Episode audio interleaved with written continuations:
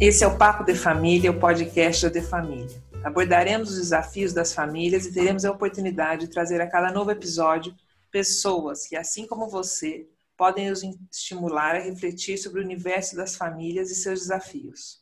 O Papo de Família surgiu no meio da pandemia, no momento em que as famílias se isolaram. O nosso objetivo é trazer a cada novo episódio convidados para discutir temas importantes das famílias brasileiras. Nossos encontros são quinzenais, sempre às quartas-feiras. Eu sou Priscila Mello e estarei com vocês nessa jornada de troca e aprendizado. Neste episódio, iremos abordar a antroposofia, com foco no indivíduo e nas organizações. E hoje, no nosso bate-papo, iremos ter a presença de Jair Morge. Uma honra recebê-lo aqui, e nesse episódio entenderemos como a antroposofia pode contribuir para o indivíduo e suas organizações. Gostaria de pedir para o Jair se apresentar, eu acho que é melhor do que eu tentar falar aqui. Oi, Priscila. Bom Olá. dia. Bom dia. Obrigado pelo convite. Nessa segunda-feira é, friorenta aqui em São Paulo. Né? Então, eu me apresentar. É, meu nome é Jair Moge, eu tenho 68 anos de idade e trabalho como consultor já há mais de 30 anos é, eu sou cofundador de uma consultoria aqui em São Paulo chamada ADIGO, né, que é um acróstico que significa Apoio ao Desenvolvimento de Indivíduos, Grupos e Organizações. Então, eu fiz da minha, da minha, dos meus últimos 35 anos um foco em trabalhar com o desenvolvimento de empresas familiares. Né? Isso é, a partir de uma visão de mundo que é trazida pela antroposofia. Né? Eu fiz carreira numa empresa familiar, é, trabalhei nessa empresa durante 15 anos e lá eu tive a oportunidade de ter contato, então, com essa abordagem, bem lá no, no início da minha carreira. Eu sou formado em economia, em direito, em administração e fui professor concursado da Faculdade de Economia e Administração da USP, né, na área de, de administração. Então, Priscila, acho que isso é um pouco do, do que eu sou, do que eu faço. Muito obrigada pela introdução. Bom, para a gente começar esse papo, eu queria que você pudesse trazer para a gente, então, o que é antroposofia, para a gente começar essa conversa hoje. Legal. Então, né, que, que, que eu poderia dizer? Né? Eu gosto de dizer que eu fiz da antroposofia, né, ou melhor dizendo, a antroposofia, para mim, é minha régua e meu compasso ao longo da vida. Né? eu trabalhei nessa empresa onde eu fiz carreira e o empresário, né, eram três irmãos, três sócios, né, e um deles é, praticava, velejava e praticava trekking. Né, e numa das viagens ele tomou contato na, na Europa, na Holanda, com um professor holandês chamado Bernard Liverhood. Esse professor ele tinha uma cadeira na Universidade de Roterdã é, que se chamava Pedagogia Social, né?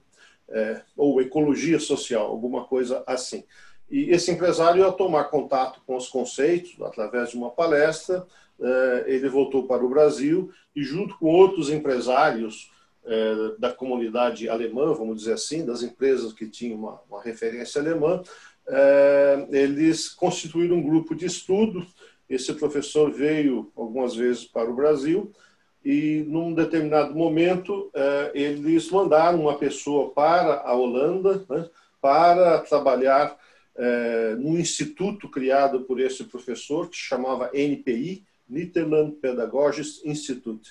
Eh, e essa pessoa quando voltou para o Brasil, o primeiro cliente obviamente foi a empresa onde eu trabalhava. Né. E aí se localizar no tempo, eu tinha mais ou menos 22 ou 23 anos, então, eu via a intervenção de uma consultoria americana né, é, é, e de uma consultoria holandesa, vamos dizer assim. Acho que só para dar o contexto, é, esse empresário ele conseguiu um empréstimo do BNDES, naquela época, é, para construir, para modernizar três fábricas, né, é, uma delas em Três Corações, Minas Gerais. E o BNDES, na época, já, num certo sentido, é, fez uma deu um cartão de uma consultoria que ele precisava contratar para profissionalizar a empresa. Né? que foi a Universidade de Stanford, um instituto chamado SRI, Stanford Research Institute. Então, eu, com 20 e poucos anos, né, naquela época eu trabalhava na área de relações industriais, né, uhum. antecessora do, da área de recursos humanos, e eu observava muito a intervenção, então, dos americanos nessa cultura empresarial, né, com toda uma abordagem quantitativa, vamos dizer assim, e também a, a, a intervenção desse consultor a partir de uma abordagem, né, que na época eu nem sabia o que era antroposofia, mas aquilo me impressionava e chamava a atenção. Né. Então, a antroposofia ela entrou na minha vida através do mundo corporativo. Eu fiz carreira nessa empresa e os últimos cinco anos é, eu fiquei como diretor de finanças e administração. Né? É, e aí que eu fui é, entender o que é antroposofia a partir da pesquisa que eu fiz. Então, antroposofia literalmente significa sabedoria sobre o ser humano. Né? Esse termo, se não me engano, ele foi usado pela primeira vez por Auguste Comte, né? o, o, o, relacionado ao positivismo, né? é, mas ele foi utilizado por Rudolf Steiner que é um filósofo, um cientista, um educador e um pesquisador austríaco, é, ligado no início da sua, da, sua, é, da sua pesquisa, vamos dizer assim, é, à teosofia. Né? É, e Steiner ele foi encarregado de é, organizar os arquivos de Goethe e de Schiller. Né? E Goethe tem um papel muito importante para a antroposofia, porque além de ser do, conhecimento que a gente tem aqui do Goethe como um, um, um romancista, né, um poeta, ele também foi um cientista. E ele tinha uma metodologia é, de pesquisa da natureza. Né? Então, a Goethe não falou em antroposofia, né, porque ele é bem, bem antes de, de, de Steiner e do, do próprio Comte. Né? Mas é, o Steiner, então, ele, é, ao organizar esses arquivos, ele percebeu, então, uma metodologia de trabalhar com organismos sociais. Né? Acho que é importante dizer né, que o é, Rudolf Steiner ele teve influências em diversas áreas do conhecimento humano. Né? Então, na, na educação, na medicina, na agricultura, né? e deixou impulsos em diversos, diversas áreas do desenvolvimento humano. Né? Então, a antroposofia, que ele começou a se referir assim que ele é, deixou a, a, teosofia, vamos dizer assim, é, tem uma característica é, muito específica. Aliás, um sinônimo de antroposofia, para mim, que eu aprendi com ele, é que antroposofia é, pode ser chamada também de é, pesquisa espiritual, né? É, ou ciência espiritual, melhor dizendo. Então, ele deixou esses impulsos em diversas áreas do conhecimento humano, e uma, da, um dos, uma das áreas é a aplicação desses conceitos no mundo corporativo, que era o que o consultor tinha trazido né, lá na, na época e que me, me impressionou e me chamou a atenção.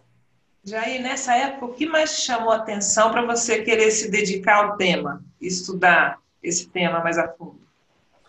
Olha, é, como eu estudante de economia, né, eu tinha, se a gente voltar nos anos 70, então eu tinha uma, uma, uma preocupação e um envolvimento social né, é, muito, muito grande, que era comum, né, se a gente voltar no, no ambiente político da época. Né. E uma coisa que me chamou a atenção era é, elevar o nível de consciência das pessoas.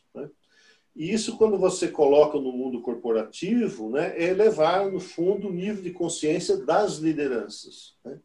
É, e isso com, sempre com um princípio da liberdade. Né?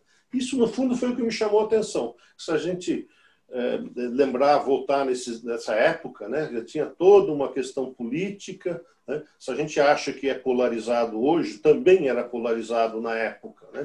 Então tinha todas as correntes políticas. E essa era a filosofia que, ao meu ver, colocava o ser humano numa, numa posição de independência, né? porque trabalhava a partir da consciência. E eu via a, a aplicação disso né? na, na, na, na prática, né? na, na empresa.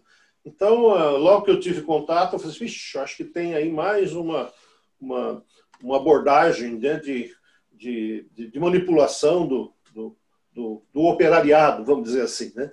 E aí eu percebi que não era do operariado, era toda uma consciência empresarial e organizacional que estava presente. Né? Lembrando sempre que uma, uma coisa que eu aprendi também é, é, nos tempos atuais, se tiver alguma instituição humana que pode alterar né, a, a, a transformação social, vem pelo mundo econômico. Né? Isso não vai ser mais um partido político, não vai ser mais um líder político, não vai ser mais um líder religioso, mas é assim a partir do mundo econômico que trabalha com a razão e com a, a, a possibilidade de fazer transformações. Né? E isso tem consequências em diversas dimensões. E qual o impacto no indivíduo e na organização quando acontece essa transformação? Esse ganho de consciência, né? É. Então, aí teria que fazer uma pequena digressão, né? Que é hum. assim, é, se nós pegarmos a, a, a, né, um, um, dos arquétipos pesquisados por Rudolf Steiner durante mais de 30 anos, né? É, as fases do desenvolvimento do ser humano, né? que na síntese a gente pode dizer assim, né?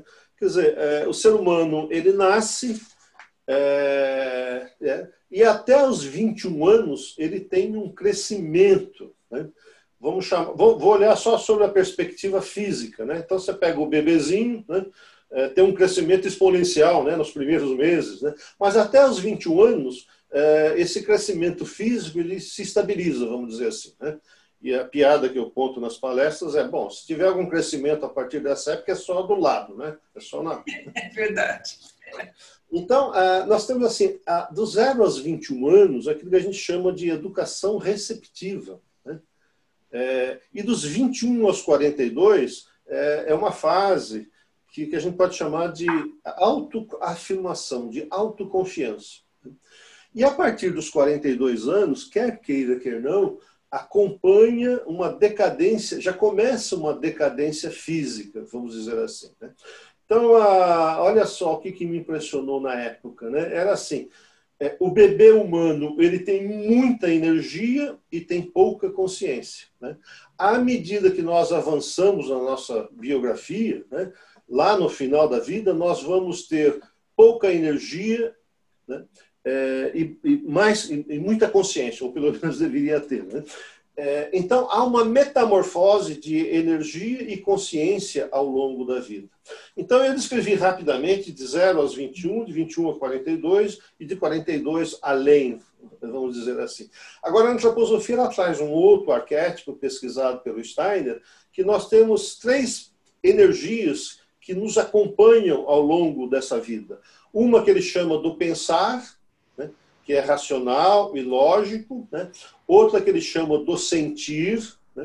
que está mais ligado às emoções, e uma outra que é a do querer, né? que é a do agir. Então, pensar, sentir e querer, é, a gente pode dizer que eles evoluem ao longo da nossa vida. Então, a, tô, rapidamente estou condensando né, essas fases da vida. Agora, olha só que impressionante. Se eu tiver uma organização, uma organização, se eu olhar a biografia, ela também passa por fases de desenvolvimento. Né? Então, a gente pode dizer que tem uma primeira fase, que nós podemos chamar de é, fase orientada pelo pioneiro ou pela pioneira, né? É, ou, né, hoje o nome moderno disso a gente pode chamar das startups, né? É. Então, as grandes empresas foram uma startup um dia, né? Aonde o que, que caracteriza? É uma gestão muito criativa, muito intuitiva, né? O pioneiro está presente. E quando, para levar essa conversa para o aspecto né, familiar, né? É, olha, a gente pode dizer que essa é uma fase da empresa a, a, empresa familiar típica, né? onde o pioneiro procura aproximar da empresa né? É, a família, que são aquelas pessoas onde ele tem mais confiança. Né? Se tem competência ou não, isso é uma outra coisa. Mas é um momento, então, de trazer, de sobreviver, vamos dizer assim, como olhando a empresa como um organismo vivo, que esta é uma das propostas da antroposofia. É, isso tem um período, depois a gente pode dizer que esse período ele entra em crise. Né? A empresa cresce, o pioneiro já não consegue acompanhar né, mais o crescimento, aliás, ele não consegue mais. Antigamente ele conhecia os funcionários pelo nome, por exemplo, né? É, os clientes pelo nome. A empresa, se ela não, ela não morrer, né, o índice de morte das empresas nesse período é muito grande. Né? As pesquisas falam que 92% das empresas morrem nos dois primeiros anos, né? só para ter uma ideia do que, que é essa, essa fase. Mas se não morrer, ela passa por uma outra fase que a gente chama de uma, de uma fase mais racional, mais, mais estruturada, né? que a gente pode chamar da empresa com gestão familiar. É, ali você já pode ter os familiares que têm vocação, talento e habilidade, é, se envolve na, na empresa. Né? E se ela, é, às vezes, essa profissionalização ou essa estruturação pode levar também à morte da empresa. Né? Daria para falar muito sobre isso. Mas se ela sobreviver, ela pode passar por um outro patamar que a gente chama de uma, de uma empresa mais integrada ou mais consciente, vamos dizer assim. É, no contexto da empresa familiar, a gente pode chamar essa fase de uma empresa com governança familiar. É, pode ser que aí a gente já tenha embrião né, de uma diretoria, embrião de um pequeno conselho. Né? O empresário pode buscar alguns amigos para se aproximar e fazer a, a, a, ajudar no processo de gestão. E essa fase é muito interessante porque ela, na verdade, ela tenta recuperar características da fase pioneira, né? quando a empresa era criativa, né? quando os processos não eram muito estruturados, né? e isso levou a empresa a um crescimento. Então, para encurtar a história, isso também pode levar a uma crise. Né? É, e se a, essa conversa nossa, se fosse há 30 anos atrás, eu pararia por aqui. Né? Mas o que, que a gente já percebe? Que começa a surgir um outro patamar que eu caracterizo como família empresária. Né?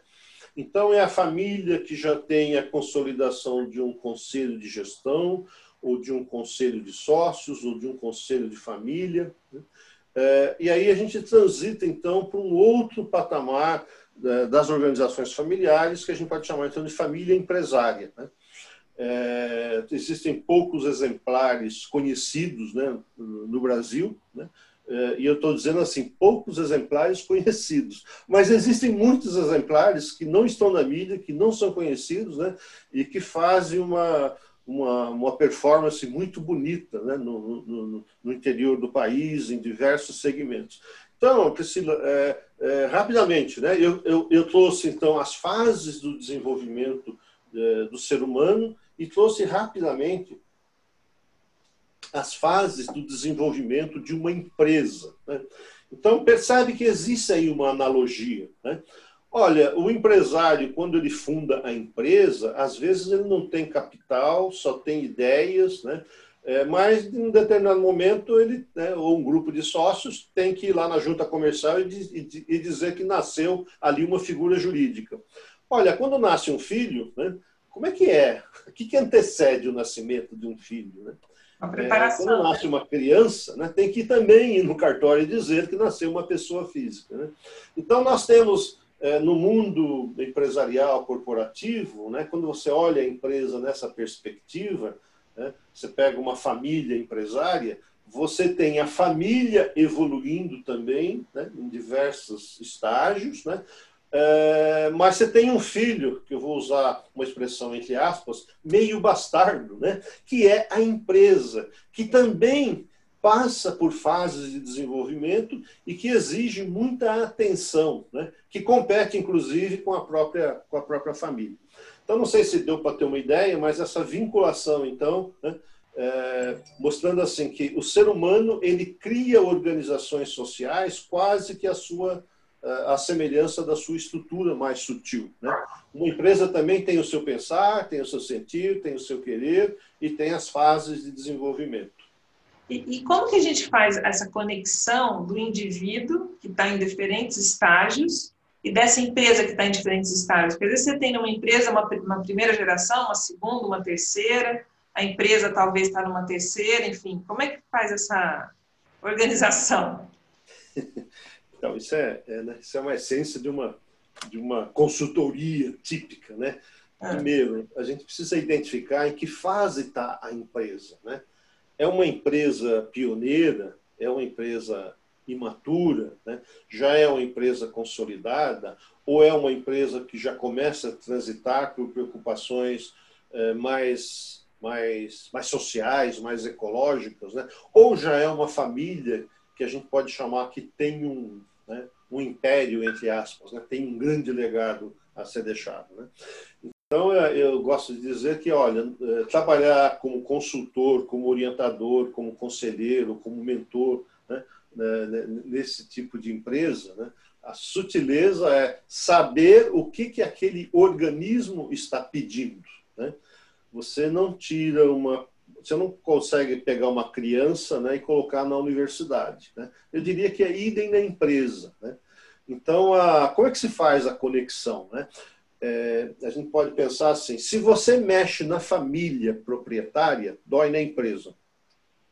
Se você mexe na empresa, vai doer na família. Né? Por isso que trabalhos de consultoria nessa vertente da antroposofia estão é, mais ligados a um processo de desenvolvimento, né? que é algo que tem início, tem balizadores Uh, e não tem fim. E o consultor tem que saber a hora que ele sai também desse processo para que a própria, uh, os próprios acionistas sustentem o processo de mudança. Né? Uh, então, a, a, né, como é que faz a conexão? você tem que ter. aliás, deixa eu só trazer um outro arquétipo que eu acho que pode ajudar. Né? Então, eu posso ter uma empresa que tem um pensar, sentir e querer, né? E como é que é? O que, que qualifica esse pensar, sentir e querer da empresa? É a qualidade do pensar, sentir e querer que mora na cúpula da empresa. Então, é uma empresa criativa, é uma empresa resiliente, é uma empresa medrosa, é uma empresa ética ou é uma empresa antiética. Isso é, é, é, é, é fruto né, do, da, da da sutileza como que essas energias permeiam todo um organismo social. Né? Então, como é que faz a vinculação? É, é, importante saber a história da família, os valores da família, né? é, as crises que a família passou, né? para você perceber né, como é que isso reflete nesse organismo social que, que é a empresa que está em desenvolvimento. Então, eu não posso, para uma empresa é, pioneira, né, é, trazer soluções e conceitos é, que, não, que ela não está preparada, né, porque também ela é um organismo que está em processo de aprendizagem. Né. E se olhar a família, tam, também a família tem esse nível do, do pensar, sentir e querer. Né. É, se você me permite mais um minutinho, né, trazer um outro conceito. Né? A antroposofia ela olha o ser humano a partir de uma visão quadrimembrada. Né? Então, o que é essa quadrimembração? Né? Nós temos o nosso corpo físico, que está ligado ao nosso reino, ao reino é, mineral, vamos dizer assim, né? os nossos ossos têm uma essência mineral. Nós temos o nosso corpo energético, ou corpo vital, que é a vida, né? que dá que dá, que dá movimento, vamos dizer assim, né, para esse corpo físico, e temos o nosso corpo emocional, né, ou também chamado de corpo astral, aonde vivem as emoções. E temos uma identidade, né, que em tese deveria alinhar as emoções, né, a, vida, a energia e esse corpo físico. E olha só que interessante, quando eu olho uma empresa, ela também, na sua essência, tem essa mesma estrutura. Né? Então, se é uma indústria, eu tenho lá as minhas máquinas, os meus equipamentos, o meu ativo físico, né, que são é, o nível dos recursos, que é o corpo físico da empresa. Olha, mas esses equipamentos, né, eles são, eles entram em funcionamento, né, através dos processos dessa empresa. Né? Então, como é que são esses processos? Né? Eles são adequados? Eles são né, eles são efetivos, eles são eficazes. Né? Ora, mas os processos eles são é, operacionalizados pelas pessoas. Né? E como é que essas pessoas estão? Elas estão identificadas com a empresa? Elas estão motivadas? Como é que é o ambiente de trabalho? Né? Olha, mas esse ambiente de trabalho é influenciado pela identidade da empresa, que é dada pelos seus fundadores, pela cúpula, se a gente é, sintetizar. Né? Então, veja só que interessante. Né? Eu acabei de fazer uma analogia entre a essência do ser humano né, e a essência da empresa quando eu cito esses quatro corpos: recursos, processos, relações, que é tudo aquilo que é, é, acontece entre as pessoas, e a identidade, que é dada pelos valores. Né? Então, a, né, essa é uma outra forma de, de, conectar esse conteúdo antroposófico. Então, eu posso olhar o ser humano como se fosse uma foto evoluindo nessas fases da vida que eu te falei, né? e também a empresa ela passa por essas fases de desenvolvimento. Né? E é importante saber é, que, qual é a fase seguinte, né, para que você possa ajudar o empresário, o fundador, os executivos principais a fazer esse organismo social mudar de patamar. Não então, sei se confundi ou se respondi, mas. Não, muito bacana essa conversa. O que eu queria entender é o seguinte: então, essa primeira etapa é geralmente fazer uma foto, entender como, como chegamos até aqui. Uhum. E aí tem um ponto interessante que eu queria conversar com você agora, aprofundar um pouco mais, que a família começa a ter mais que um, porque quando tem um pioneiro, ou eles estão alinhados, é mais de um, mas eles estão no, é, alinhados no mesmo propósito. Quando já a família tem outros componentes, como que, que lida com isso na prática? Uhum. Tá, essa é também a pergunta de um milhão de dólares, né? É, é interessante olhar, né, esse fenômeno. Então eu tenho talvez é, o pioneiro ou a pioneira, né, o casal nuclear, né, que geram filhos. Né? Esses filhos passam por um processo de desenvolvimento, mas como é uma família empresária, do lado de lá eu também né, é, tenho uma empresa, um organismo é, evoluindo. Né? Então, a, enquanto são os filhos, né, a, a, a, dica que eu sempre dou né, para os empresários, né, olha, toma cuidado com o que você fala na, na mesa, né, na hora do jantar, sobre a empresa porque dependendo da forma como você fala, você está é, influenciando se você vai ter sucessores ou não né, para o teu negócio. Né? Porque você imagina nessa, na crise, como é que o empresário chega em casa, né? Como é que ele, que, que ele comenta na hora da janta, né? Então eu já tive situações onde né, os, os herdeiros falam assim, eu não quero trabalhar nessa empresa de jeito nenhum, né? E aí você vai pesquisar como é que era, né? Como é que era esse processo, né? Mas aí, é, então você está, né? Você está fazendo uma, pergunta provocativa, né? Esses filhos evoluem, aí vem os terceiros, os agregados, né? Bom, opa, isso já vai ter uma influência, né? É, a, nessa evolução, né? Você vai ter é, né, se a empresa está transitando por aqueles patamares que eu comentei, você vai ter mais, mais influências né, e mais questões complexas. Né? Então, a, por que, como é que você mantém uma empresa é, é, é, orientada para ser uma família empresária? Né? É quando você tem esses valores muito claros, né? quando você consegue permear essa, né, essa, essa identidade para a família e para os agregados que chegam depois no, no tronco familiar. Né? E essa, essa conexão é interessante. Né? É, na, na, minha pesquisa, quando eu falo então de família empresária, né, que é aquele último estágio, né, é, o que, que caracteriza uma família empresária? Né? Primeiro, é um espírito de coesão, né? forte espírito de coesão para fazer negócios juntos. Porque a empresa cresceu porque né, se investia na empresa e porque se fazia um negócio juntos. E aqui eu acrescento, naquilo que for convergente. Porque se o empresário não está mais presente por qualquer razão, né, é, eu não sei se os primos vão querer fazer negócio juntos. Então, essa cultura de fazer negócio juntos, ela tem que ser estimulada. Mas olha a palavra que eu coloquei, naquilo que for convergente. Né? Pode ser que eu tenha pessoas nessa constelação eh, que não queiram, né? mas são da família. Né? É. Então, como é que eu preparo herdeiros, né? futuros acionistas, e como é que eu preparo sucessores? Né?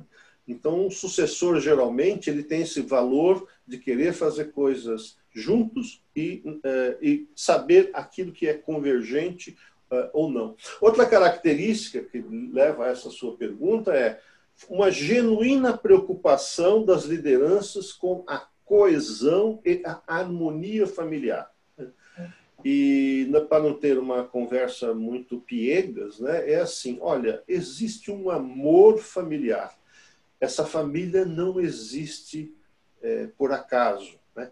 Há algo que, que gerou esse encontro, né? e se, enquanto eu tenho então os irmãos, eu tenho algo fraternal, né? algo que, tenha, que tem que ser preservado. Né? E é esse amor que precisa ser metamorfoseado né? e sempre autossustentado ao longo dessa, dessa transição. Então, uma característica é essa genuína preocupação né? com essa coesão e com essa é, harmonia familiar, vamos dizer assim. Bom, Priscila, você sabe, teria que falar muito sobre isso, né? mas espero que tenha Não, dado vamos... uma ideia. E aqui uma outra é, pergunta que eu gostaria de ter. Conta um caso prático para a gente entender, não precisa dar nomes, enfim, só para a gente poder entender essa complexidade, como é que se dá na prática. Ah, deixa passar rapidamente aqui pela mente, né? É, porque como eu, eu, eu, né, o Steiner tem essa, né, na, antroposofia a gente tem os arquétipos, né? Hum. Então, arquétipo é uma coisa que se você descobrir você pode usar ao seu favor. Se você não descobrir, ele continua atuando. Né? Então, existem arquétipos na química, na física, na biologia e também nas ciências sociais. Né? Então, no mundo corporativo, a gente pode isso que eu acabei de falar são os arquétipos trazidos e, e pesquisados né, é, pela, pela antroposofia né, e estruturados no mundo acadêmico por aquele é, aquele Bernard Liverhood, né, aquele pessoa que eu citei lá no, no início. Né? Então, essa, a, a, você pede para citar um caso. Né? Então, eu vou talvez descrever como é que eu trabalho, que é, é melhor. Né? Porque são os casos, são arquétipos, está sempre presente. Né? Então, a primeira abordagem, olha, ter uma conversa com o fundador. Né? E ter uma conversa com a esposa. Né? E se a esposa for a pioneira, ter uma conversa com o o esposo, né? é, para detectar né, ou para perceber é, o que está por trás. Né? Essas duas individualidades né, vieram, por que, que elas se encontraram né? e o que, que, o que, que gerou na, na, na, história do negócio. Né? E depois uma entrevista, então, com é, os herdeiros, né, se estão na empresa ou não. E também com os, as lideranças é, chaves, né? aquelas pessoas que nasceram junto com a empresa, aquelas pessoas que acompanharam a empresa. A partir dessa conversa, né, é, a gente pode, junto com, a, com, a, com o fundador e com a fundadora, criar então uma visão de futuro. Né? Algo que possa ser permeado e que possa ser trabalhado no âmbito da família, né? naquilo que for da família, mas também algo que possa ser trabalhado no âmbito da empresa. Né? Então, por exemplo, valores, ética, princípios. Né? É, a pergunta é sempre assim, né? o que, que incomoda e preocupa? Né? E se você pergunta o que incomoda e preocupa na, para os líderes da empresa, né, você vai ver que aí virão coisas, né, não materiais, mas coisas é, diria até existenciais, né? Do tipo, ó, me preocupa que nós não temos uma visão de futuro, me preocupa que a família usa uh, a empresa só para uh, atender seus objetivos. Uh, me preocupa que não existe um clima familiar, organizacional. Né? Então, a, a arte é como é que eu faço a pergunta que incomoda e preocupa no âmbito dos acionistas, dos fundadores, da família, e o que, que incomoda e preocupa no âmbito é, do negócio. Né? É, e quando se cria essa identidade da família, ou quando se chega a essa identidade da família, é, isso tem que ser metamorfoseadamente passado para é, a identidade da, da empresa. E aí, se, se você, é, nessa minha fala rápida aqui, né, eu falei da, dos quatro níveis. Né? Agora, quando eu levo isso para a organização, eu também posso dizer que tenho quatro níveis mais sutis ainda. Né? Eu posso dizer que eu tenho o patrimônio da empresa, que no fundo é o patrimônio da família, né? é, que é uma coisa material. Né? Agora, em polaridade a isso que é material, eu tenho os valores da família, a identidade da família. Então, se você pudesse criar uma imagem, eu tenho, né, uma, numa estrutura vertical, eu tenho na base matéria, que é patrimônio, e tenho na base superior essa sutileza, que são os valores, que é a forma como se administra, como se comunica. Né? Agora, passa nessa vertical uma linha horizontal, né, como se fosse criar uma cruz, e eu vou ter do lado direito o mercado, né? toda a influência da empresa no, no mercado, né? todo, todo, toda a influência que o mercado tem na empresa. E aí, se eu olho para o lado esquerdo, eu tenho a própria empresa, mas aqui eu preciso olhar a empresa com os seus processos. Né? Então, entra alguma coisa, uma demanda do mercado que tem que ser processado e que tem que voltar novamente para o mercado. Então, eu tenho aqui uma cruz. Né? É, eu tenho na vertical matéria e espírito, estou sutilizando a minha linguagem, e tenho na horizontal né, é, um impulso externo, que é sutil, que é também, é, vamos dizer assim, meio espiritual, né, porque o mercado é que movimenta a empresa, que traz demandas para dentro da empresa, e eu tenho do lado esquerdo algo também metamorfoseado que são os processos. Né? Não é tanta matéria, mas também não é tanto tão, tão sutil. Né? É, e aí a gente já percebe, processo você pode controlar, você pode administrar, mas você não pode estocar. Né? É, são, é o tempo que, que gere um processo. Né? Então, a, né, como faz essa vinculação, né, eu trouxe aqui mais um conceito antroposófico. Né? Como é que você olha eu olhei a empresa nessas quatro dimensões, mas eu posso olhar a família, né? Como é que é a família em termos de patrimônio, como é que ela é em termos dos seus valores, da sua harmonia, como é que ela é em relação a, aos influências externas e como é que ela é internamente, como é que ela também atua com seus processos no, na, nessa linha de desenvolvimento.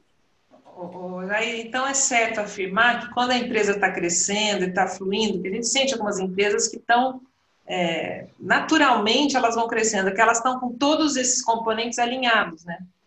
Ah, sim, ah, sim. Né?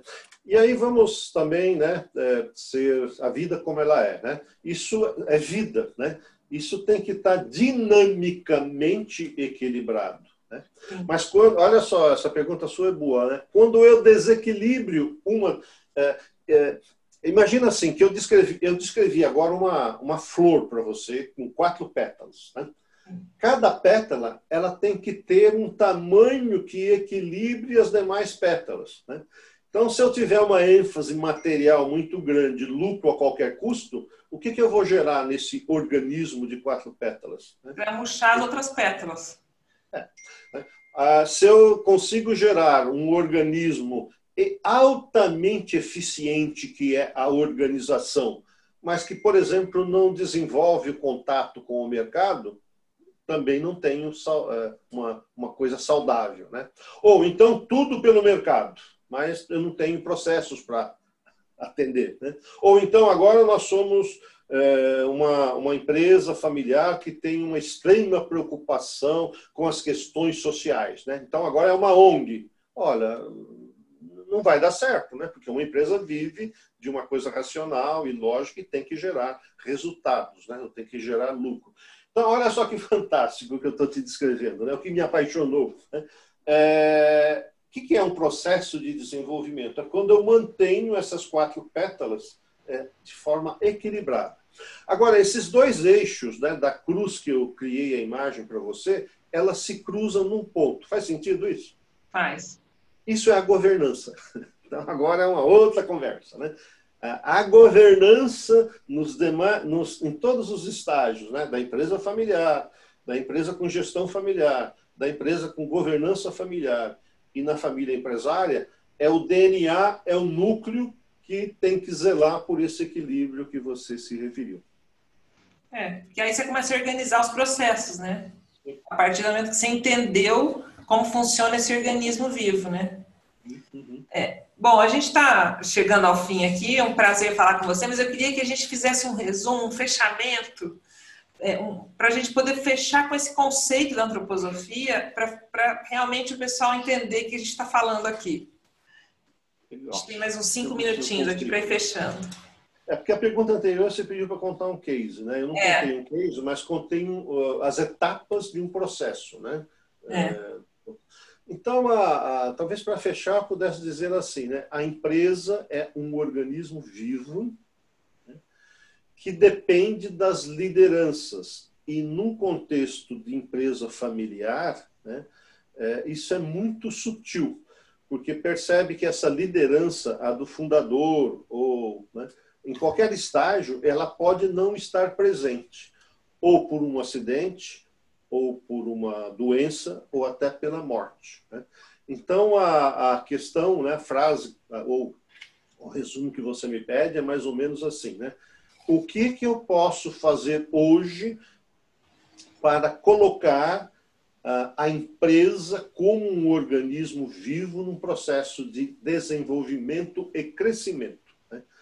E aqui, se você me permite, como professor, né, eu trouxe mais um conceito. Né? Olha, crescimento é material e desenvolvimento é imaterial. Né?